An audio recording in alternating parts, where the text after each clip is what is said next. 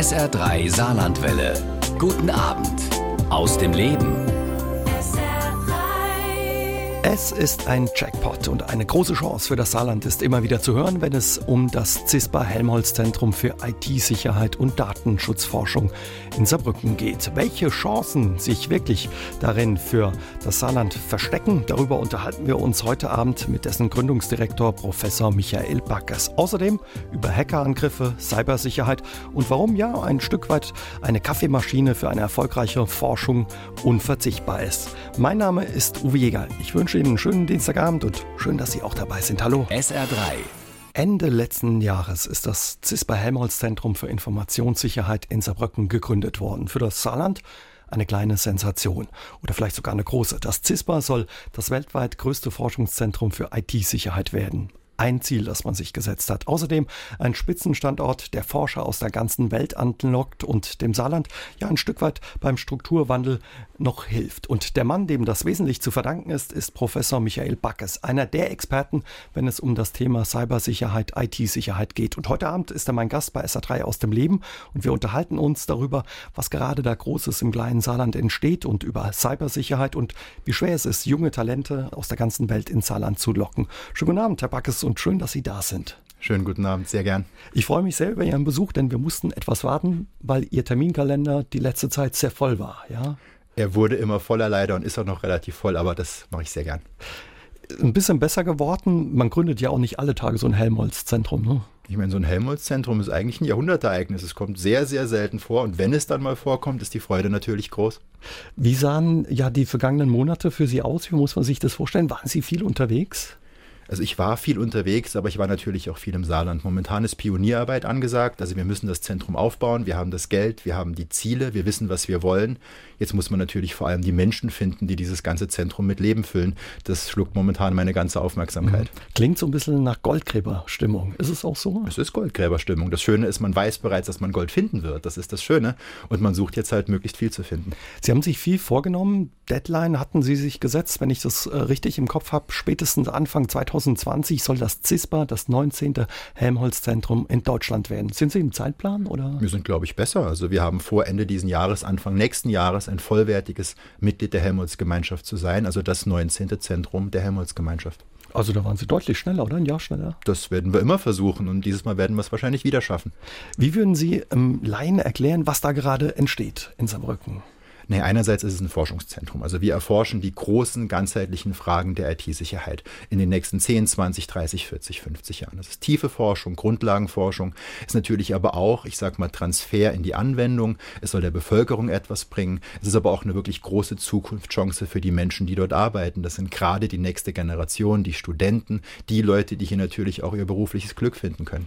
Bis 2026 haben Sie ähm, ja den Plan oder das Ziel, über 500 Wissenschaftler aus der ganzen Welt ins Saarland zu locken, die sich mit dem Thema IT-Sicherheit, Cybersicherheit ja, beschäftigen, daran forschen. Sie haben das Geld angesprochen. Es gibt ordentlich Geld, 50 Millionen pro Jahr.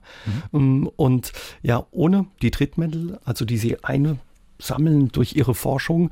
Mussten Sie sich manchmal kneifen, was da gerade entsteht oder was da passiert? Natürlich muss man sich kneifen. Ich meine, wir haben die letzten Jahre eine, eine, riesige Vorarbeit gemacht. Wir haben nahezu aus dem Nichts bereits ein Zentrum von Weltrang gestampft, in dem wir das Geld selber eingesammelt haben. Aber das hier ist was anderes. Das muss man sich klar machen. Das ist eine Größenordnung. Das ist zehnmal größer als alles, was wir hatten. Das ist zehnmal größer als alles, was ich mir auch nur träumen konnte. Man hat halt die Chance, was wirklich, wirklich weltweit Einzigartiges zu machen und das zum Glück hier. Ja, und Sie haben es gesagt, das Gute ist, 90 Prozent des Geldes kommt vom Bund, 10 Prozent steuert das Land dabei und Sie dürfen quasi dann was Spannendes draus machen, damit forschen. Das ist die Idee. Was ich schön finde, ist, der Bund bezahlt den Löwenanteil und natürlich die Gelder bleiben ja im Saarland. Das muss man sich klar machen. Also auch diese 10 Prozent, die das Land beisteuert, die kriegt das Land ja doppelt und dreifach wieder zurück. Die Leute bezahlen hierher Steuern. Das heißt, für das Land ist es nicht nur ein riesen Prestigegewinn, es ist nicht nur ein riesen Arbeitgeber, es ist nicht nur ein riesiger Reformmotor für dieses Land, für die Strukturwende, ist es sogar Plus, wenn es ums Geld geht. Das heißt, es gibt keinen Nachteil für unser Land und es freut mich sehr. Ja, und wie das Saarland ganz konkret profitiert vom Helmholtz-Zentrum, darüber, darüber unterhalten wir uns gleich mit Michael Backes und vor allen Dingen auch, wie viel Überzeugungsarbeit nötig war, damit das Helmholtz-Zentrum für IT-Sicherheit ins Saarland gekommen ist. Bam, ACDC bei SA3 aus dem Leben. Musik für meinen heutigen Gast, Professor Michael Backes. Sie haben mir nämlich im Vorfeld verraten, Sie mögen Rockmusik. Ich mag Rock und vielen Dank für das Lied. Ja. Das habe ich unserer Musikredaktion verraten und sie hat, ja, sie hat ihr Versprechen eingehalten. Wir unterhalten uns ja mit äh, Michael Backes über das CISPA Helmholtz Zentrum für Informationssicherheit, was da gerade in Saarbrücken entsteht. Sie haben schon angesprochen, es soll ein Stück weit ein Zukunftsmotor für das Saarland werden. Und das Saarland fällt einem aber nicht unbedingt ein oder wäre einem nicht unbedingt eingefallen, wenn man an ein Helmholtz-Zentrum denkt. Wie viel Überzeugungsarbeit war bei Ihnen nötig, um ja, das Zentrum hierher zu holen? Es war vor allem viel Vorarbeit. Ich meine, es gibt große Gründe, warum es hier hinkam. Das erste ist, wir haben sechs Jahre lang bereits ein Zentrum, also ein Forschungszentrum im Kleinen aufgebaut, sehr erfolgreich, sehr bekannt, auch weltweit sehr bekannt. Es hat natürlich sehr geholfen. Dazu kommt, dass der Standort für die Informatik sehr bekannt ist, durch die anderen Institute, durch die Universität. Und im Endeffekt, naja, muss man natürlich auch mal dafür eingestehen, dass man hier geboren ist und dass ich gern das hier aufbauen wollte. Und ich habe es zur Bedingung gemacht. Und dann ging es gut. Man hat Ihnen das angeboten und Sie haben gesagt, nur im Saarland. Warum war Ihnen das wichtig, das hier zu machen? Also einerseits wegen der Vorarbeit. Wir haben viel Leidenschaft, viel Energie reingesteckt, um hier was aufzubauen. Ich glaube, der Standort hat unglaubliches Potenzial, gerade in der Informatik, in der Forschung. Aber ich sage es auch ganz ehrlich, das ist eine Herzblutangelegenheit. Ich, ich bin hier geboren, ich bin hier groß geworden, ich will was zurückgeben. Und ich glaube, dass dieses Zentrum, wie die anderen Zentren ja auch für ihre Bundesländer, dass das eine unglaublich mächtige Kraft ist, um hier wirklich was zu ändern, und zwar im Großen. Sie kommen aus Lebach ursprünglich, mhm. sind da aufgewachsen, haben in Saarbrücken studiert. Nichtsdestotrotz äh, ist ja das Saarland jetzt mal losgelöst von der fachlichen Seite der richtige Standort für sowas, wenn man auch gerade auf das Thema Infrastruktur und das Außenrum guckt? Ich glaube schon. Also wir haben einige Vorteile und wir haben Punkte, wo wir dran arbeiten müssen. Vorteile ist, wir sind europäisch sehr gut aufgestellt. Die Nähe zu Frankreich hilft. Ich meine, man muss ein bisschen größer denken. Nur national wird es nicht gehen. Wir haben die Nähe zu Luxemburg. Wir haben auch eine tolle Landesregierung, die uns unterstützt mit kurzen Wegen. Wir haben die, das richtige Umfeld. Also ich glaube, das ist der richtige Standort. Natürlich muss man auch drüber nachdenken über Infrastruktur und natürlich muss man auch drüber nachdenken, dass wir diese ganzen Menschen hier hinziehen müssen. Und das sind entweder Menschen von außen, aber natürlich auch Leute, die im Saarland groß werden, die entsprechend auch ausgebildet sein müssen, damit die bei uns arbeiten können. Da passt ganz gut eine Frage von Björn Weber dazu, der uns zuhört und sich gemeldet hat und sagt, Sie haben in einem Interview mal erzählt, dass auch mehr Digitalisierung und Computerkompetenz an die Schulen müsste. Sehen Sie dafür schon Chancen, dass sowas zum Beispiel auch an der Grundschule durchgeführt werden könnte, will er wissen? Also die Frage ist super und es stimmt. Natürlich braucht man das. Das Schlimmste, was wir machen können, ist, dass wir diese Art der Kompetenz unseren Kindern nicht fürs 21. Jahrhundert mitgeben. Das ist verrückt. Das wird genauso wichtig werden wie Lesen, Schreiben und Rechnen. Ich denke, man muss früh anfangen. Andere Länder fangen in der Grundschule an. Das ist dann eher so algorithmisches Denken, logisches Denken, Grundverständnis, wie man all die ganzen Sachen entsprechend einordnen kann. Wir müssen früh anfangen. Grundschule würde ich ganz klar vorschlagen, spätestens beim Übergang in weiterführende Schule müssen Kerninformatik-Themen, was wir oft Computing nennen, muss meiner Meinung nach in den Lehrplan und zwar mittelfristig wirklich verpflichtend. Mhm. Dass man eben Leute aus dem Saarland begeistert für diese Wissenschaft und die Informatik, aber zum anderen wollen Sie eben auch Wissenschaftler erstmal aus dem Ausland hierher holen oder aus ganz Deutschland. Wie weit sind Sie da schon? Das sind von mehreren hundert, ist da die Rede? Also wir hatten einen unglaublichen Start. Also den ersten Schritt, den Sie machen, ist, Sie wollen die leitenden Wissenschaftler, also sehr, sehr anerkannte, sehr sehr, sehr wirklich etablierte Forscher ins Saarland ziehen, weil die ziehen natürlich mit einer Kettenreaktion weitere nach sich. Und wir haben direkt fantastische Leute gekriegt. Ich nehme einen heraus. Wir haben einen Professor aus Oxford gekriegt, der an einer Elite-Uni in England lieber gekündigt hat und zu uns gekommen ist, weil er gesagt hat, ihr seid der bessere Standort für dieses Thema, ich komme zu euch. Und der hat genau vor einem Monat angefangen. Mhm. Kann man eine Zahl sagen, wie viele es insgesamt schon sind? Also wir sind jetzt ungefähr 160, 170 und die Zielgröße in etwa acht bis neun Jahren, was ja wie gesagt ungefähr 600 bis 800. Das kommt ein bisschen drauf an, wie viel Geld wir extra einwerben. Da waren wir aber immer ziemlich gut. Wissen die Wissenschaftler aus der ganzen Welt, wo das Saarland ist? Oder wie oh. überzeugen sie die? Oh, die wissen das. Die wissen das. Nicht nur wegen uns. Also wir haben diese Begegnungsstätte, das nennt sich Schloss Dachstuhl in der Mitte des Saarlandes in der Nähe von Wadern. Das kennt jeder. Das ist unglaublich. Sie können in Silicon Valley gehen, Informatik und sagen Dachstuhl. Sagt jeder, aha, Dachstuhl. Das kennt jeder. Dieser Brücker Informatik ist auch sehr bekannt Wir sind bekannt, die Leute kennen Saarbrücken. Und wenn sie mal da sind, wollen sie oft auch bleiben. Mhm. Geht man dann auch gut essen oder äh, überzeugt die Leute so ein bisschen mit den Vorzügen des Saarlandes, es, den Genuss auch ein bisschen? Es geht erstaunlich gut. Also ja. einerseits Qualität der Arbeit, logisch. Mhm. Was die Leute immer sehr beeindruckt, ist die Lebensqualität. Die sagen wirklich, wie, man kann hier drei, vier, fünf Autominuten vom Zentrum ein Einfamilienhaus kaufen, was bezahlbar ist. Ich lebe im Grünen und alles ist gut. Das sind die gar nicht gewohnt. Wenn die aus dem Silicon Valley kommen, kennen die 50 Minuten Autofahrt für eine kleine Wohnung. Die halten das für einen Scherz. Und wenn sie merken, dass es ernst ist, dann sehen sie die Vorteile. Mhm. Und das wahrscheinlich auch das Grüne, dass das Saarland so grün ist, dass es so viel Wald gibt, spielt das auch eine Rolle mit? Natürlich, die, die mögen die Lebensqualität, gerade wenn sie mit Familie kommen, die merken, dass da ist ein wunderschöner Ort, einfach um Kinder großzuziehen, um einfach gut zu leben. Jetzt ist das Saarland, was Gehälter betrifft, immer so ein bisschen abgehängt vom Rest der Republik. Ist das ein Thema oder? Wir bezahlen nach Bundesrecht. Also wir, wir können sehr gute Angebote aussprechen, natürlich im Rahmen des entsprechenden Tarifrechts, aber wir können wirklich gute Angebote aussprechen. Jetzt, Sie haben es gesagt, es gibt verschiedene Zentren, die sich mit dem Thema IT-Sicherheit äh, beschäftigen. Zum Beispiel auch in Luxemburg äh, ist da ein großer, ja, ich will sagen, nicht Stützpunkt, aber ein Zentrum. Ist das eine Konkurrenz oder arbeitet man da zusammen? das ist Synergie. Also sowohl Luxemburg als auch Nancy auf der französischen Seite haben eine sehr starke, ich sag mal, Konzentration auf IT-Sicherheitsforschung. Das ist keine Konkurrenz. Wir arbeiten seit langer Zeit sehr gut zusammen. Die sind, was das angeht, kleiner als wir. Aber ich denke, langfristig wird man eigentlich anstreben, dass man da was Großes Gemeinsames macht und nachher als der eine europäische Leuchtturm in dieser Sache wirklich, wirklich dasteht. Das heißt, das sind, das sind Freunde von uns, keine Konkurrenz. Sie haben sich viel vorgenommen, haben auch ja, große Ziele. Schläft man da manchmal unruhig oder macht sich Gedanken, oh, schaffen wir das? Oder? Eigentlich nicht. Also ich glaube, das kriegt man hin. Unruhig schlafen eher nicht. Ich bin eher hibbelig, wenn ich was nächstes, was nächstes Großes machen darf, weil ich immer darauf warte, dass ich es wieder tun kann. Ähm, ich glaube, wir werden das alles sehr schnell und sehr gut hinkriegen. Sehr Vorfreude. Zweifel, nein. Ja, und an was Sie mit Ihren Wissenschaftlern arbeiten, darüber unterhalten wir uns nach halb neun weiter mit Michael Backers. Wenn Sie eine Frage an ihn haben, melden Sie sich gerne unter der 0681 64 064 oder schreiben Sie uns einfach eine Mail ins Studio über sa3.de. Die Gründungsfeier des CISPA Helmholtz Zentrums für IT-Sicherheit lockte Anfang des Jahres Journalisten und Fernsehteams aus ganz Deutschland in das kleine Saarland. Was das Zentrum über die Grenzen unseres Saarlandes so spannend macht, darüber unterhalten wir uns heute Abend bei SA3 aus dem Leben mit seinem Gründungsdirektor Professor Michael Backes. Was macht das so spannend, Herr Backes? Ist einfach ein unglaublich spannendes Thema. Also wenn Sie möchten, kann ich Ihnen mal zwei, drei Beispiele davon geben, an was wir eigentlich arbeiten, dass Sie ein bisschen Gefühl kriegen. Also eine Sache ist zum Beispiel Erkennung von Angriffen. Das ist, wir wollen herausfinden, wenn man angegriffen wird, wo kommt der Angriff her, was soll er bezwecken, wie kann man ihn abwehren, wie kann man ihn zurückverfolgen, aber auch zum Beispiel in Mobilgeräten, in Telefonen, was macht denn eine App, ist sie bösartig, was will sie erreichen, wie kann man das abwehren, wie kann man sie schützen gegen sowas. Das ist ein großes Gebiet. Ein anderes großes Gebiet ist aber auch zum Beispiel Forschung äh, mit dem Menschen. Also wir haben herausgefunden, inzwischen oftmals sind Technologien gut, Schutzmaßnahmen gut, aber Menschen benutzen sie intuitiv falsch. Das hat damit zu tun, dass wir sie einfach nicht gut designt haben. Das heißt, wir versuchen in Studien auch herauszufinden, wie muss man Lösungen eigentlich konzipieren, dass der Endbenutzer, der Mensch auf der Straße, der nicht forscht, das Ding auch so benutzen kann, dass sie einem wirklich was bringen. Mhm. Wenn es um unser Haus oder unser Zuhause geht, da schließen wir die Tür zu. Wenn man so ein Smartphone oder unser Tablet nimmt, sind wir manchmal ein bisschen zu leichtsinnig da im Umgang, was unsere Daten oder äh, betrifft oder was wir uns aus dem Netz runterladen, wenn Sie gerade Apps ansprechen? In so einem gewissen Maße natürlich schon. Also die Sicherheit in Smartphones ist wirklich gut, das darf man nicht unterschätzen. Die Firmen geben sehr viel Geld aus, um hohe Sicherheitsmaßnahmen zu, äh, zu implementieren, zu realisieren. Aber natürlich ist es auch so, dass viele Menschen nicht drüber nachdenken, was sie sich eigentlich runterladen oder zum Beispiel auch, was sie preisgeben, zum Beispiel in sozialen Netzwerken.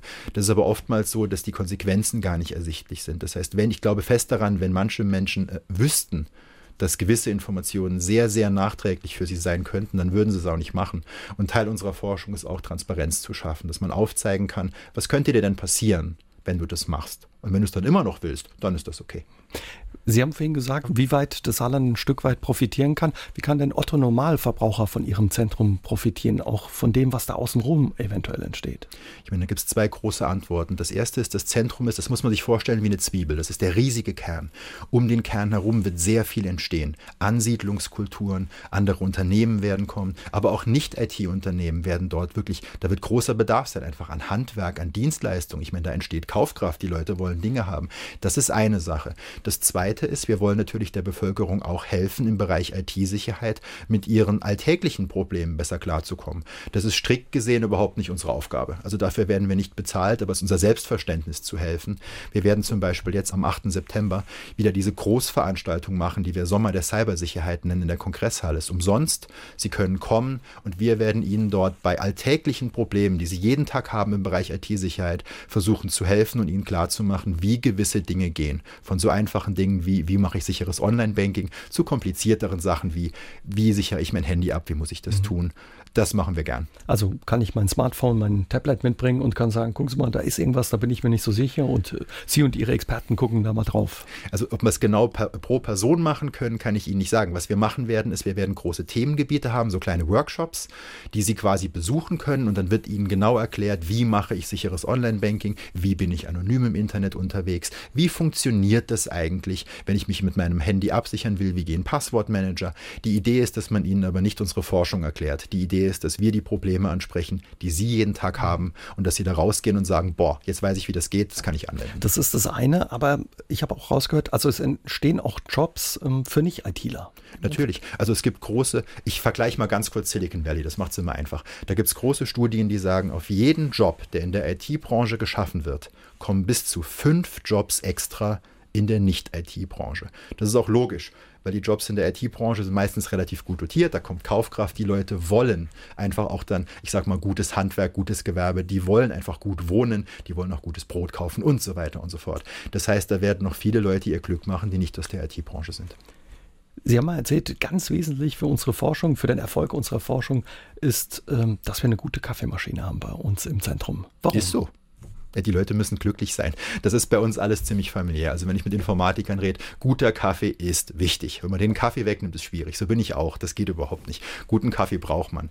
So gesehen, aber andersrum jetzt mal ernst, eine gute Arbeitsatmosphäre ist das, was man braucht. Das ist das, was einen produktiv macht. Und ich wage mal zu behaupten, die Leute bei uns kommen wirklich, wirklich gerne auf die Arbeit und verbringen auch viel mehr Zeit dort, als sie eigentlich müssten, einfach weil es eine Leidenschaft ist, die sie haben. Und dafür braucht man anscheinend guten Kaffee.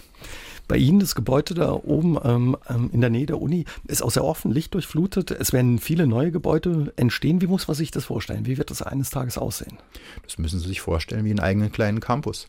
Das ist eine kleine also irgendwo abgeschottete, aber irgendwo auch offene Welt. Ich meine, Sie können da drüber laufen. Das wird ein einheitliches Campusbild. Das wird ein großes Forschungszentrum, was einfach optisch auch klar macht, hier entsteht etwas sehr, sehr Außergewöhnliches und daran arbeiten wir.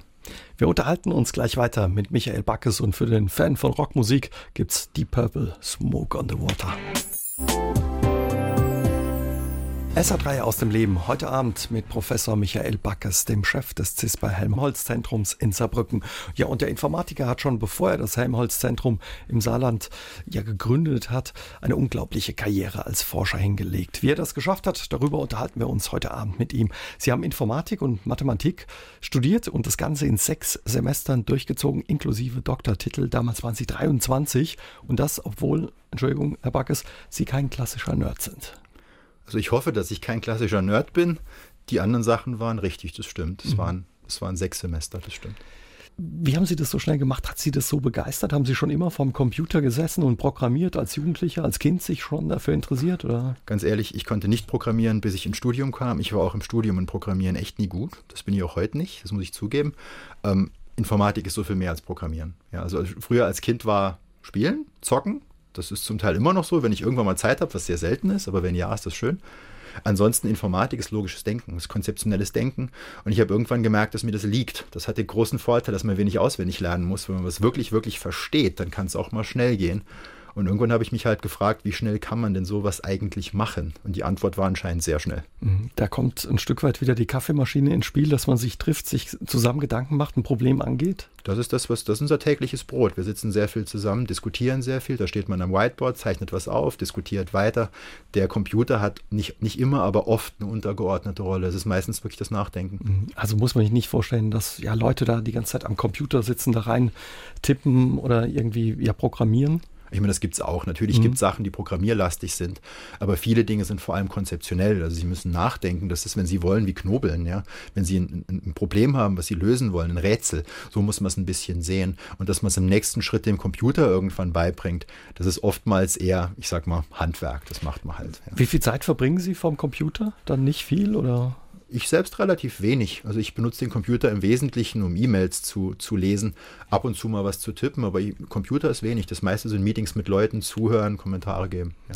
Für Sie ging es dann nach dem Studium und dem Doktortitel weiter nach Zürich. Da haben Sie bei IBM gearbeitet. Drei Jahre später wurden Sie dann Deutschlands jüngster Professor für Informatik in Saarbrücken und als erster Deutscher haben Sie es 2009 auf die Liste der besten Forscher der Welt unter 35 geschafft. Vor Ihnen hat es noch nie ein Deutscher geschafft und mit der Auszeichnung werden auch Forscher oder Forschung ähm, ausgezeichnet, Erfindungen, die die Welt verändern. Für was wurden Sie damals ausgezeichnet? Also damals war es Datenschutz. Also wir haben Techniken entwickelt, wie sie sich im Internet ausweisen konnten, wie sie zum Beispiel zeigen konnten, dass sie alt genug für etwas sind, dass sie die Berechtigung für irgendwas hatten. Sie konnten das aber tun, ohne ihre Daten preiszugeben. Also wir waren dann Vorreiter in der Zeit, dass wir versucht haben, Dienste zu ermöglichen, aber trotzdem die Daten zu schützen. Heute wünscht man sich das. Wir hatten vor zehn Jahren schon schon drüber nachgedacht, wie das gehen könnte und waren ziemlich erfolgreich. Sind Sie sehr ehrgeizig oder war Ihnen Karriere immer wichtig, Herr Backes? Ehrgeizig ja, Karriere wichtig ist schwer zu sagen. Ich begeister mich für das Thema. Und inzwischen ist es nicht nur das Thema, sondern ich liebe einfach den Gedanken hier, was wirklich Großes aufzubauen, was diesem Bundesland und auch Deutschland viel zurückgibt. Das treibt mich an, das spornt mich an. Auch, dass Leute einfach inzwischen auf der Straße zu einem kommen und einfach sagen, ich finde super, was sie machen. Das ist, das ist das Brot, also das ist der Lohn, den man eigentlich kriegt für die Arbeit. Und das ist die Motivation. So gesehen, das ist auch Ehrgeiz, ja. Sie, ähm, ich habe es vorhin gesagt, Sie kommen aus Lebach. Ähm, wie sind Sie da aufgewachsen? Wie muss man sich das vorstellen? Kleines Dorf bei Lebach, unbehütet. Also ich habe zu der Zeit noch überhaupt keine Gedanken dran verschwendet, dass ich nachher irgendwas Großes hier aufbauen will. Es war normale Schulzeit, man ist am Wochenende schön weggegangen, wie man sich es halt im Dorf vorstellt. Das Studium hat normal angefangen und dann irgendwann kam der Turbo. Ja. Wo sind Sie so Saarländer? Was würden Sie sagen, was ist an Ihnen saarländischer Backes? Außer der Name? ich glaube, wie ich groß geworden bin. Ich glaube, die Mentalität, also wie man mit Menschen umgeht, ist schon sehr saarländisch. Einfach die, die Art und Weise, wie man mit Nachbarn umgeht, wie man auf der Arbeit umgeht. Ich bin im Zentrum mit allen Leuten per Du, alles andere könnte ich mir gar nicht vorstellen. Dieses kumpelhaft Kollegiale, was die Leute außerhalb des Saarlandes überhaupt nicht verstehen, also in vielen Standen. Ich glaube, das ist eine große Stärke, die wir im Saarland haben und ich schätze das. Ich schätze einfach dieses, man kennt jemanden und man geht gut miteinander um. Hm. Das kann ich als Zugezogener bestätigen. Die Saarländer machen es einem leichter, ja, ins Gespräch zu kommen. Mhm. Ne, eine gewisse Offenheit. Was Ihnen auch gelungen ist, da muss ich wirklich schmunzeln. Sie haben es 2016 ähm, mit Ihrer Forschung auch in die Comic-Kultserie Die Simpsons geschafft. Ja, sehen Sie mal, wir hatten einfach eine, eine, sehr gute Idee. Die Idee war im Wesentlichen, wie man Leuten erklären kann, dass manche Informationen, die man preisgibt, kritisch sein können. Und es wäre doch toll, ein Werkzeug, eine Software zu haben, die sie quasi warnt dass etwas Schlimmes passieren könnte, wenn sie Informationen preisgeben und äh, die entsprechend sie davon abhält. Was dann passiert ist, Matt Gröning in den Simpsons fand diese Idee so toll, für die wir übrigens den größten Preis Europas gekriegt haben. Der fand die so toll, dass der genau das in die Simpsons gebracht hat, wo Homer Simpson irgendwas gepostet hat, was ihn den Job gekostet hat. Und Lisa hatte dann unsere Idee, die sie wörtlich von unserer Webseite genommen hatten. Da musste ich schon schmunzeln. Wie haben Sie es mitgekriegt? Gucken Sie ab und zu die Simpsons? Oder? Selten. Jemand kam in meinem Büro und hat gesagt, äh, ernsthaft jetzt, euer Forschungspreis ist in den Simpsons. Guck mal. Dann habe ich mir das angeschaut und es war, es war im Wesentlichen wirklich wörtlich. Also es war schon erstaunlich hier. Sie haben viele, viele äh, Vorlesungen auch gehalten und waren bei Ihren Studenten sehr beliebt, haben regelmäßig einen Preis für die beste Lehre gekriegt. Wie viel Zeit bleibt noch, wenn man jetzt quasi Manager ist vom Helmholtz-Zentrum für die Lehre? Also für die Lehre inzwischen wenig. Also es es geht viel Zeit natürlich in den Aufbau, in die Strategie. Ich versuche die Zeit, die ich noch habe, in die Forschung zu stecken, die, die ich noch habe. Die Lehre ist inzwischen wirklich im Wesentlichen ziemlich auf Eis gelegt, was ich eigentlich sehr schade finde. Wenn ich eine Sache immer sehr gerne gemacht habe, war zu lehren. Das kann man mit viel Leidenschaft tun.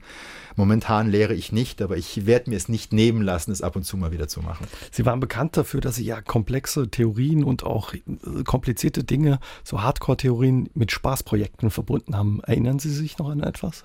Ja, natürlich. Also in der Startphase hatten wir sehr tiefe Projekte, sehr tiefe Mathematik. Und ich habe irgendwann dann auch gemerkt, dass es für die Mitarbeiter schwierig wird, weil irgendwann wird es dann doch relativ komplex. Und dann haben wir Spaßprojekte eingestreut, zum Beispiel sowas wie ähm, holt mal den, also nimmt man den Ton auf, den ein Drucker macht, wenn er etwas druckt und versucht mal aus dem Tongeräusch rauszufinden, was gedruckt wurde. Das war eigentlich ein Spaßprojekt, das war dann erstaunlich erfolgreich. Wir haben nachher in Arztpraxen getestet, ob man, wenn ein Rezept gedruckt wird, ob man nur den Ton mitschneiden kann, um rauszufinden, was gedruckt wurde. Ähm, zu meinem Erstaunen ging das. Ja. Und also Projekte, hat funktioniert. Es hat funktioniert und es hatte dann auch Konsequenzen und so weiter, äh, dass, dass manche, manche Drucker halt eben nicht mehr benutzt wurden in Arztpraxen etc. etc. Aber das war nicht immer wichtig. Also es muss Spaß machen auf der Arbeit. Und wenn es mal tief wird und auch schwierig, dann muss man manchmal auch Sachen auflockern mit, mit Spaß. Mhm. Wie oft wird man eigentlich als Informatiker auf die Computerprobleme anderer Leute auf einer Party oder bei der Familienfeier angesprochen? Ich glaube noch so gut wie nie. Nee, nee, überhaupt Hätte ich jetzt nicht. gedacht, dass Sie überhaupt andauernd gefragt werden. Also die Leute, die nicht wissen, dass ich Informatiker bin, gehen, glaube ich, nicht davon aus. Das finde ich auch gut. Mhm. Die Leute, die es wissen, wissen, glaube ich, auch ganz genau, dass sie mich nicht danach fragen sollen, warum ihr Computer immer abstürzt. Die Frage kriege ich so gut wie nie. Und da bin ich auch dankbar drüber. Könnten Sie sie beantworten? Warum der Computer abstürzt? Ja. Schwierig. Okay. Ich hätte gesagt, das könnte an Windows hängen. Das kommt drauf an, was es genau ist. Ja, die Welt am Sonntag hat mal über Sie geschrieben, weil Sie sagen, Sie sehen nicht aus wie der typische Informatiker, wie auch immer er aussieht. Sie sind groß, dunkelhaarig. Ne? Er ginge als äh, Werbetexter durch oder als Model. Wenn die das so sehen, lasse ich es mal stehen. Ich bin froh, dass Sie zumindest gesagt haben, ich bin kein typischer Nerd. Was würden Sie sagen, was war Ihr größter Erfolg, Herr Backers, bisher? Also das Helmholtz-Zentrum ist nicht zu toppen, das muss man sagen. Also es gab so viele Erfolge mit großen Preisen in der Vergangenheit, die ich, die ich sehr schön fand, wo ich auch viel dafür gearbeitet habe. Aber dieses Helmholtz-Zentrum muss man sich klar machen, das ist ein Jahrhundertereignis, das ist ein Lebenswerk, das wird mich die nächsten 30 Jahre komplett binden. Und ich habe ja eben nicht vor, nur ein Forschungszentrum zu bauen. Ich will ja etwas bauen, was dieses Bundesland reformiert. Und das meine ich auch sehr ernst. Und wenn man das so sieht, dann, dann muss man die nächsten 30 Jahre rund um die Uhr dafür da sein. Ich freue mich drauf. Mhm. Hat Sie der Erfolg ein bisschen verändert oder? Ich glaube nicht. Also ich habe den gleichen Freundeskreis wie früher, ich habe die gleichen Hobbys, ich mache die gleichen Dinge die Leute sagen, ich wäre genau der gleiche geblieben. Und ich glaube, das stimmt auch und ich hoffe es auch. Da trägt das Saarland auch ein Stück dazu bei wahrscheinlich. Ne? Man wird bodenständig erzogen. Ich glaube, man will noch die gleichen Grundwerte wie früher erleben und ich finde das auch richtig so. Wir unterhalten uns in der kommenden Stunde weiter mit Michael Backes über das Thema Cybersicherheit und wie groß die Gefahr von Hackerangriffen ist. Im Gegensatz zu vielen anderen Wissenschaften haben wir einen Gegner, sagt Professor Michael Backes. Er und seine Forscher am CISPA Helmholtz Zentrum in Saarbrücken sind die führenden Köpfe, wenn es um das Thema Cybersicherheit geht. Sie arbeiten daran, zukünftig Hackern mehr als einen Schritt voraus zu sein. Heute Abend ist er mein Gast bei SA3 aus dem Leben und wir unterhalten uns mit ihm über das Wettrüsten in der digitalen Welt. Herr Backes, wer sind diese Gegner, die Sie haben? Ich meine, da gibt es viele Varianten. Heutzutage sind die meisten Gegner kommerziell orientiert. Also die Angriffe sind da, um ganz plakativ, um Geld zu machen, in vielen verschiedenen Arten und Weisen, Geheimnisse abzuknauben, eventuell Geld durch, ich habe mal abgefangene Überweisungen zu machen, Erpressungsversuche. Es ist meistens kommerziell orientiert oder zunehmend natürlich auch staatlich. Also Cyberangriffe kann man natürlich und sind zunehmend auch als Waffe genutzt. Ich habe bei der Vorbereitung gesehen, neben all dem, äh, was man sich unter Bedrohung für ein Land vorstellt, wie zum Beispiel Interkontinentalraketen oder den IS-Terrorismus, haben die USA die Cyberkriminalität und die Angst vor Cyberangriffen ganz oben auf der Gefahrenliste stehen. Das ist was, was realistisch ist. Das ist völlig realistisch. Ich meine, je mehr unserer zentralen Dienste von IT abhängen, je mehr Entscheidungen von Algorithmen getroffen werden, je mehr Entscheidungen autonom getroffen werden, umso anfälliger sind wir natürlich gegen Ausfall oder Manipulation dieser IT. Das sieht man an vielen Dingen. Das sieht man im ich sag mal, fast dezent, aber doch schlimm, sowas wie Manipulation von Wahlen. Das ist etwas, wo es um öffentliche Meinungsbildung geht, wo man einfach Schwachstellen ausnutzt, um gewisse Sachen zu manipulieren. Es sind aber auch Dinge wie letztes Jahr in England, dass Krankenhäuser plötzlich lahmgelegt wurden durch Schadsoftware. Die haben einfach die Festplatten verschlüsselt. Das heißt, die Krankenhäuser konnten nachher Patienten nicht mehr aufnehmen, die konnten Operationen nicht durchführen, die hatten keinen Zugriff mehr auf Patientendaten. Und das oder auch Angriffe gegen den Bundestag. Natürlich ist das eine Bedrohung, die extrem wichtig ist ist. Und je mehr wir digitalisieren, und das werden wir auch aus guten Gründen, umso schlimmer können solche Angriffe natürlich auch sein. Mhm. Kann man nachvollziehen, wo diese Angriffe herkommen? Da wird immer viel spekuliert. Es ist schwierig. Also was sie machen können, ist, sie können einen Schritt zurückgehen. Also sie können schauen, wo der Angriff jetzt gerade herkam. Was sie natürlich dann nicht unbedingt wissen, ist, ob dieser Punkt der Angriff war, äh, der, der Ursprung des Angriffs oder ob das auch nur ein Mittelsmann war, der missbraucht wurde, wenn Sie so sagen wollen. Man weiß aber oftmals doch, wenn man forensische Analyse macht, aus welcher Richtung diese Angriffe kommen. Das ist zum Teil möglich. Aber das dann entsprechend strafrechtlich zu verfolgen, ist natürlich wieder ein politisches Problem, weil normalerweise kommen diese Sachen aus anderen Ländern und dann wird es schwierig. Mhm. Wie muss man sich das vorstellen? Sitzen da irgendwelche Computer-Freaks, Nerds, Hacker in irgendeinem Hinterzimmer und fahren dann diese Angriffe ab oder? Also ich, ich, man muss es sich, glaube ich, wirklich so vorstellen, dass da irgendwelche großen Mengen an, wie Sie gesagt haben, Nerds, Hackers und Freaks sitzen, um irgendwelche Angriffe abzufahren. Ob die wirklich in einem dunklen Hinterzimmer sitzen, bezweifle ich. Ich glaube eher, dass das hochtechnologisiert ist und wenn es staatlich subventioniert ist, sowieso. Aber ich glaube, so muss man sich das leider zum gewissen Maße vorstellen. Ja. Das macht es auch schwierig, dieses Problem oder diese Angriffe abzuwehren. Also ich glaube, wir müssen uns auf, den, auf die Abwehr konzentrieren. Das ist das, was wir auch machen. Also Angriff, wir müssen verstehen, wie die Angriffe gehen und wir müssen auch endlich mal verstehen, wie man Verteidigungsmechanismen baut, die einfach konzeptionell stärker sind. Also sie wollen ja nicht, dass nächste Woche wieder ein Angriff durchkommt, dann schließen sie die Lücke, eine Woche später kommt wieder ein Angriff durch, dann schließen sie die Lücke und das machen sie ewig weiter. Das ist ja nicht die Idee. Sie wollen ja irgendwann ein Grundvertrauen haben, eine Gewissheit, dass gewisse Angriffsklassen, gewisse Angriffsarten dass die einfach nie durchkommen werden. Und das ist Forschung. Wie weit äh, sind, sind, Sie da schon voraus oder hechelt man da noch hinterher von Seiten der Forschung? das kommt auf das Gebiet an. Also es gibt Gebiete, wo man wirklich weit voraus ist. Das beste Gebiet ist Verschlüsselung. Das müssen Sie sich vorstellen. 2000 Jahre lang hat man versucht, Buchstaben auszutauschen. War eine Katastrophe. Ist immer gebrochen worden. Kennen wir noch aus dem Kindergarten, wo wir Buchstaben verschieben und so. Wird gebrochen, funktioniert nicht. Da gab es Durchbrüche vor 40, 50 Jahren, dass man gelernt hat, wie man das richtig macht. Und richtig heißt, wenn man das brechen kann, dann kriegt man quasi nebenbei so einen Nobelpreis geschenkt geschenkt, weil da hat man was ganz Schwieriges gelöst. Als Folge dessen wird sowas eigentlich nie gebrochen. In anderen Bereichen wie klassische Computersicherheit, also Softwaresicherheit, Betriebssysteme wie Windows-Sicherheit, da sind wir meilenweit da hinten dran. Da sind wir wirklich noch in diesem Rhythmus, etwas geht kaputt, wir verstehen es, wir kleben ein Pflaster drauf ja, und hoffen, dass das nicht wieder passiert und eine Woche später geht es woanders kaputt. Deswegen, da muss man weiter. Mhm, deswegen will unser Rechner, unser Smartphone, unsere Apps andauernd, äh, dass wir sie updaten. Ist das, das ist der Grund? Das, also updaten kann natürlich auch sein, weil sie nach dem Update mehr können. Das kann natürlich auch Oder sein. Oder mehr von uns erfahren. Oder ja. mehr von ihnen erfahren. Das ja. kann auch sein. Aber oftmals ist es wirklich so, dass man eine Sicherheitsproblematik oder Sicherheitslücke gefunden hat und man schiebt einen sogenannten Patch hinterher, eine Aktualisierung, um diese Lücke zu schließen. Und wenn Sie mich fragen als Wissenschaftler, ist das ein unsäglicher Zustand. Natürlich will man in 30, 40, 50 Jahren nicht mehr auf dieser Stelle stehen, sondern genau wie bei Verschlüsselung sicher sein, dass gewisse Sachen einfach nicht mehr schiefgehen können. Dann gehen vielleicht vielleicht andere schief. Ja. Gehen wir nochmal zurück zu den Angriffen.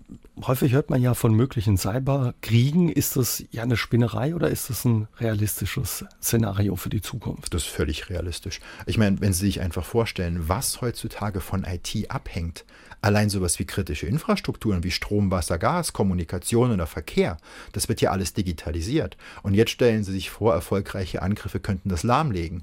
Das bedroht ja eine komplette Volkswirtschaft. Selbstverständlich ist das ein Angriffsmittel der Zukunft und ich gehe auch davon aus, dass es immer bedeutsamer wird, was eben noch mehr der Grund ist, warum man an Abwehrmechanismen forschen muss, eben gerade gegen solche digitalen Angriffe zwischen Staaten. SA3 aus dem Leben. Heute Abend mit dem Experten für IT-Sicherheit, Professor Michael Backes. Herr Backes, was würden Sie sagen, wie groß ist die Gefahr von solchen Cyberangriffen oder eben auch Cyberkriegen? Ja, es kommt darauf an, wer ist ihr Gegner, also wer hat eigentlich ein Interesse, sie anzugreifen und, und was macht sie so interessant. Also wenn Sie zum Beispiel eine Firma haben und eine Firma sind, die was sehr Interessantes entwickelt hat, dann sind sie natürlich ein interessanteres Angriffsziel, als wenn sie ein Individuum sind. Die andere Frage ist, wer greift sie eigentlich an? Wenn das, ich sag mal ganz so ein bisschen, bisschen überspitzt, ihr neugieriger Nachbar ist, dann können sie sie schützen. Wenn das eine dilettantische Organisation ist, die ein bisschen rumspielt, dann können sie sie schützen. Wenn das organisierte Kriminalität ist, da wird es schwierig wenn aus irgendeinem Grund ein Staat gedacht hat, das ist für uns enorm wichtig, dass wir bei ihnen Informationen abgreifen, dann haben sie sehr wahrscheinlich verloren. Also das hm, klingt durch, das ist auch bei Unternehmen in der Wirtschaft, in der Industrie ein großes Thema, dass man sich davor schützt mittlerweile. Das ist ein sehr großes Thema. Was Sie machen können, ist, Sie können versuchen, die, die Latte möglichst hoch zu legen. Also ich würde so weit gehen, dass man sagt, wenn man richtig signifikante Geldmengen investieren will in den Angriff, und eine hohe Bösartigkeit und auch viele Menschen, dann wird man bei den meisten Unternehmen irgendwie reinkommen und irgendwas finden. Was Unternehmen, aber auch Privatpersonen tun können, ist, man kann versuchen, den, den Schutzwall möglichst hoch zu bauen. Er wird nie perfekt, das wird man nicht hinkriegen. Aber ich glaube, wenn der Wall nur hoch genug ist, dann ist die Chance, dass was Schlimmes mhm. passiert, halt bedeutend geringer als also, anders. Also absolute Sicherheit gibt es nicht gegen solche Angriffe. Also absolut ist immer hart. Sie können sehr nah rankommen an 100 Prozent. Echte 100 Prozent werden sie normalerweise nicht kriegen. Andersrum, das ist vielleicht nicht ganz so schlimm, wie es klingt, weil echte 100 Prozent haben sie im Leben auch nicht. Sie können auch vom Blitz getroffen werden, wenn sie rausgehen. Mhm. Sie können nur versuchen, es unwahrscheinlich zu machen. Ja. Wie gehen diese Cyberkriminellen, diese Hacker vor? Das kommt darauf an, was sie wollen wenn Sie eine ganz gewisse Information wollen, zum Beispiel gezielter Angriff auf den Bundestag, was Sie dann machen, ist, man versucht möglichst viele Informationen zu sammeln über diese Rechner, über das Netz, versucht Schwachstellen zu finden, versucht die Schwachstellen auszunutzen, dann ist man mal drin und dann versucht man sich dort auszubreiten, um Informationen zu sammeln. Das ist Variante 1. Variante 2, die es oft gibt, ist, dass diese Hacker gar kein Ziel haben, sondern die streuen. Das ist wie eine Schrotflinte. Dass das passiert ist mit diesen Krankenhäusern. Die wollten nicht diese Krankenhäuser treffen, die wollten einfach einfach alles treffen, was in den Weg der Schrotflinte kommt. Und zufälligerweise waren auch Krankenhäuser drin. Mhm. Da geht es dann um Erpressung ohne konkretes Ziel, möglichst viele Leute treffen. Also die gucken einfach, wo steht eine Tür offen, wo kommen wir rein? Oder Richtig, das ist wirklich der Ansatz. Die sagen, wir haben eine Schwachstelle gefunden, lasst sie uns ausnutzen. Und jeder Rechner, der diese Schwachstelle besitzt, weil er zum Beispiel kein Update eingespielt hat, weil er eine gewisse, was ich, eine Version von einem Browser drauf hat, was immer es ist, der ist dann anfällig für diese Schwachstelle. Deshalb Schrotflintenprinzip derjenige, der anfällig ist, wird infiziert und dann schauen wir mal, was uns das bringt. Sie ja. haben vorhin gesagt, da geht es natürlich um Geld in so einem Fall, wenn man Krankenhäuser lahmlegt. Das war jetzt keine Absicht, sagen Sie, aber trotz alledem, was haben die davon? Worum geht es denen? Zu zeigen, was möglich ist? Oder? Ich glaube, denen geht es wirklich um Geld. Das war in dem Fall Erpressungssoftware. Die haben ganz klar gesagt, wir haben eure Festplatte verschlüsselt, was nichts anderes ist, wie wir haben sie unbenutzbar für euch gemacht und wir werden sie erst wieder benutzbar machen, also entschlüsseln, wenn ihr uns Geld gebt das war eine Erpressung. Denen geht es ganz konkret um geldwerte Vorteile. Das eine ist, dass man diese Infrastruktur lahmlegt. Was für Gefahren gibt es noch? Naja gut, also Infrastruktur ist immer ein großes Problem, weil wir einfach davon abhängig sind. Aber es gibt auch diese, ich sag's mal, softeren Dinge, sowas wie Datenschutz. Bei Infrastruktur ist es wirklich so, wenn das lahmgelegt wird, merken Sie es genau in diesem Moment. Strom ist weg, Gas ist weg, Wasser ist weg, Krankenhaus ist zu. Bei Datenschutz ist es anders. Wenn Ihre Daten abgegriffen werden, immer und immer und immer wieder, dann werden Sie das in diesem Moment nicht negativ merken. Aber es kann sein, dass Sie es in fünf Jahren merken oder in zehn. Vielleicht werden Sie abgelehnt für einen Job, wo Sie sich beworben haben. Vielleicht kriegen Sie in der Versicherung einen ganz schlimmen Tarif und Sie wissen nicht warum. Das ist so schleichendes Gift. Das heißt, Sie wissen eigentlich nie genau später, warum gewisse Sachen eigentlich schiefgehen. Aber es könnte sehr wohl dran hängen, weil man über sie viel gesammelt hat. Mhm. Also vorsichtig sein, was ich mit meinen Daten mache, was ich preisgebe. Menschenverstand benutzen. Also ich würde nichts preisgeben, von dem ich, das mir einfach in zwei, drei Jahren peinlich sein könnte oder im Sinne von schädlich. Peinlich kann man ja noch mit Humor sehen, aber schädlich. Da muss ein bisschen Menschenverstand ran und natürlich dort, wo man kann, auch Schutzwerkzeuge. Gerade im Mobilbereich macht es natürlich Sinn, wenn es Schutzwerkzeuge gibt oder auch mit normalen Laptops, dass sie einen Virenscanner drauf haben und eine Firewall. Also sie sollten zumindest die elementaren Schutzmechanismen, die sollten sie wirklich, also wirklich implementieren. In den letzten Jahren haben klar soziale Netzwerke stark zugenommen. Facebook, Instagram, was es da alles gibt. Leute teilen viel von sich, auch Fotos. Da steckt häufig auch eine Gefahr dahinter, wenn man ein Foto von sich teilt, weil da Informationen dahinter stecken, was vielen, glaube ich, gar nicht so bewusst ist. Welche sind es? Also natürlich ist da eine Gefahr. Ich glaube nur, da darf man nicht zu viel dämonisieren. Also ich bin ein großer Freund davon, auch immer die Vorteile zu sehen. Soziale Netzwerke bringen viele Menschen zusammen. Ich meine, viele Leute mögen es. Viele Leute kommunizieren plötzlich wieder mit Leuten, die sie nie getroffen haben. Es hat viele Vorteile. Man muss sich nur bewusst werden, auch Bilder haben eine Vielzahl von Informationen. Also was mache ich in dem Moment? Mit wem mache ich das? Wo bin ich? Ja, es gibt mir zum Teil Bewegungsmuster, dass ich sehe, was ich typischerweise mache, etc., etc., etc. Das heißt, sie geben viel Preis. Das finde ich primär zuerst mal in Ordnung.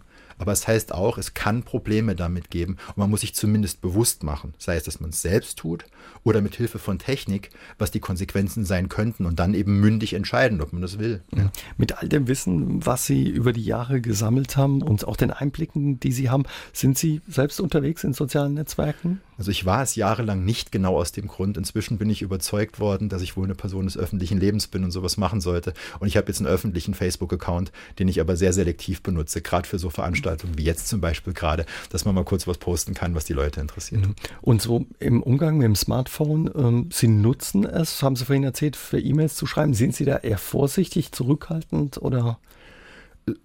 Vorsichtig, aber nicht über die Maßen. Also ich habe wenige Apps drauf weniger wegen Sicherheitsgründen, sondern weil ich sie einfach nicht brauche. Für mich ist das Telefon immer noch ein, ein Medium zum Kommun also zum Telefonieren, zum E-Mails lesen oder mal kurz zu chatten.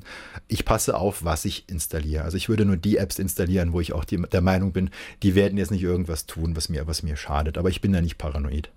Der Experte für IT-Sicherheit, Professor Michael Backes, ist heute Abend mein Gast bei SA3 aus dem Leben. Wir unterhalten uns mit ihm nach halb zehn weiter. Zwei Drittel aller Unternehmen sind in den letzten zwölf Monaten Opfer einer Online-Attacke geworden. Und ja, mit der wachsenden Bedrohung, die da aus dem Internet kommt, steigt auch die Nachfrage, sich gegen solche Cyberangriffe wehren zu können. Wir unterhalten uns heute Abend über das Thema IT-Sicherheit mit Professor Michael Backes vom Helmholtz-Institut hier in Saarbrücken.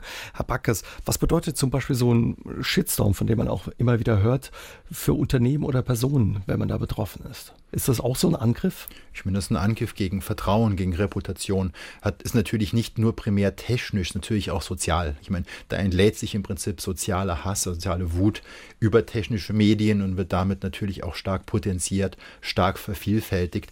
Das heißt, hier ist die Technik nicht das, ich sag mal, das die Ursache des Problems, sondern es, es trägt dazu bei, dass das Problem größer wird, als es normalerweise wäre. Mhm. Aber Sie haben es gesagt, das kann sich natürlich auch brutal negativ auf den Ruf eines Unternehmens auswirken. Sowas. Selbstverständlich. Also Angriffe auf den Ruf oder auf die Glaubwürdigkeit sind natürlich auch Sicherheitsprobleme. Was ich nur sage, ist das natürlich etwas, mit, wo sie sich weniger mit technischen Maßnahmen nur schützen mhm. können, weil das sind einfach Vervielfältigung von Meinungsbildung, ähnlich wie diese Manipulation von den Wahlen, die ich Ihnen gerade eben gesagt habe. Das ist Verbreitung von Denunzieren oder von Falschinformationen. Und sich dagegen zu schützen, ist, wie wir ja gerade auch in der Welt sehen, das ist natürlich sehr, sehr schwierig. Sehr schwierig. Klaus Urzig hört uns in Neunkirchen-Vorpach zu und er hat eine Frage zu dem autonomen Autofahren, auch ein Thema, äh, mit dem Sie sich beschäftigen, ein großes Thema für ihn auch in der Zukunft. Er wird von Ihnen gern wissen, wann halten Sie das für möglich und wie schätzen Sie die Sicherheit und auch die Risiken ein? Also wann es möglich ist. Die Frage ist wahrscheinlich, wann es massentauglich ist, wenn es wirklich in der Breite eingesetzt wird. Wenn Sie jetzt nach, in die USA gehen, nach Silicon Valley, nach Palo Alto, dann sehen Sie diese Autos rumfahren. Die sind Teil des normalen Straßenverkehrs, das kommt regelmäßig vor. So gesehen ist die Antwort, das gibt's schon. Es hat nur noch nicht Eingang gefunden in, ich sag mal, Massenproduktion. Aber das wird kommen. Wie schnell das kommt, da sind die Prognosen immer schwer. Ich denke, fünf bis zehn Jahre werden wir alle erleben, dass autonome Autos zumindest auch einmal rumfahren, bis es wirklich fast jeder hat. Schwer zu sagen, wahrscheinlich noch ein bisschen länger. Wie es um die Sicherheit bestellt, ist eine schwierige Frage. Eigentlich ist ein neues Automobil ein hochtechnologisierter Computer mit genau den gleichen Schwachstellen. Das heißt, momentan ist es so, dass die Sicherheit problematisch ist, weil genauso wenig wie man diese, diese Probleme für normale Computer im Griff haben, genauso wenig haben wir sie umfassend für Autos im Griff. Dazu kommt auch, dass autonome Systeme, also autonomes Fahren, wie der Name schon sagt, autonome Entscheidungen treffen müssen. Das muss ihr Computer nicht. Und es gibt natürlich andere Angriffsmöglichkeiten, weil sie können einfach versuchen, das Auto falsch entscheiden zu lassen. Und falsche Entscheidungen sind natürlich eventuell Gefahr für Leib und Leben.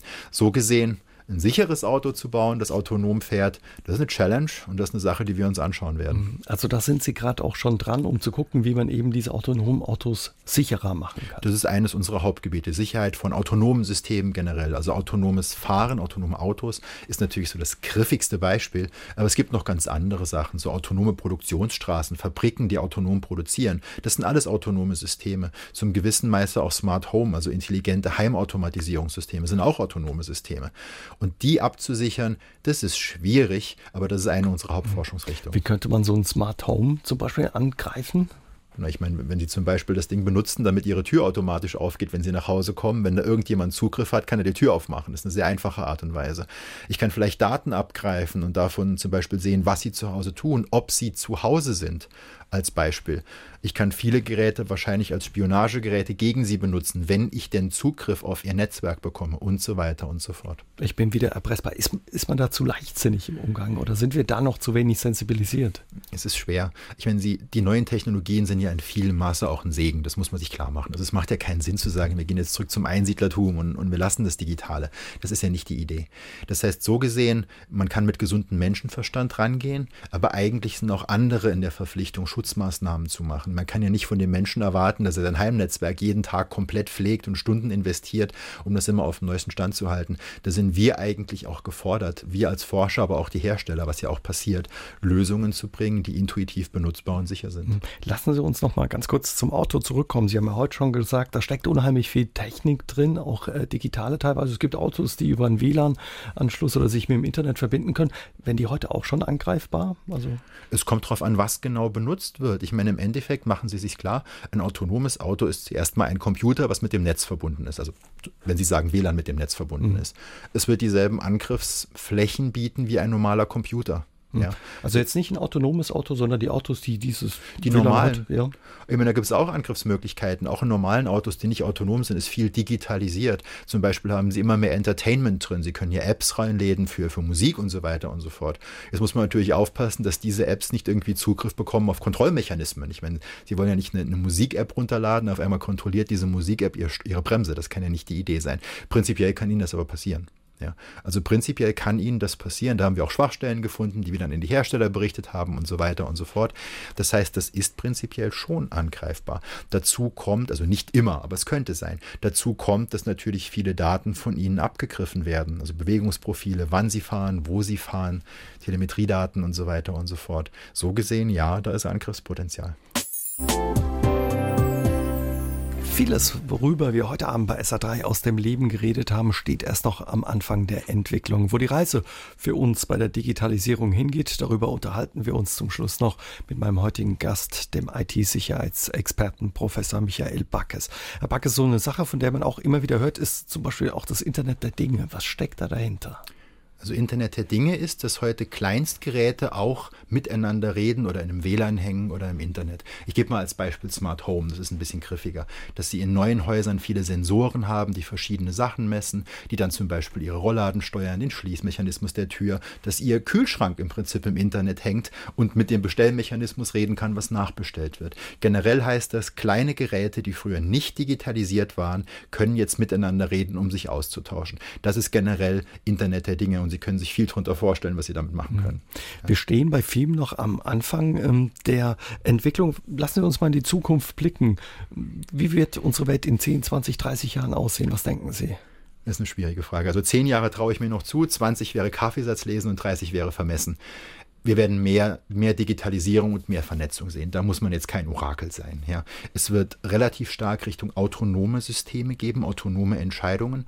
Das ist, weil es gerade relativ starke Weiterentwicklung im Bereich künstliche Intelligenz, maschinelles Lernen gibt. Also Systeme werden in der Lage sein, wegen den großen Datenmengen selbst Entscheidungen zu treffen. Konsequenzen werden sein autonomes Fahren, das ist relativ klar, aber auch autonomere Entscheidungen, autonomere Produktionsstraßen, Fabrikationsmechanismen und so weiter.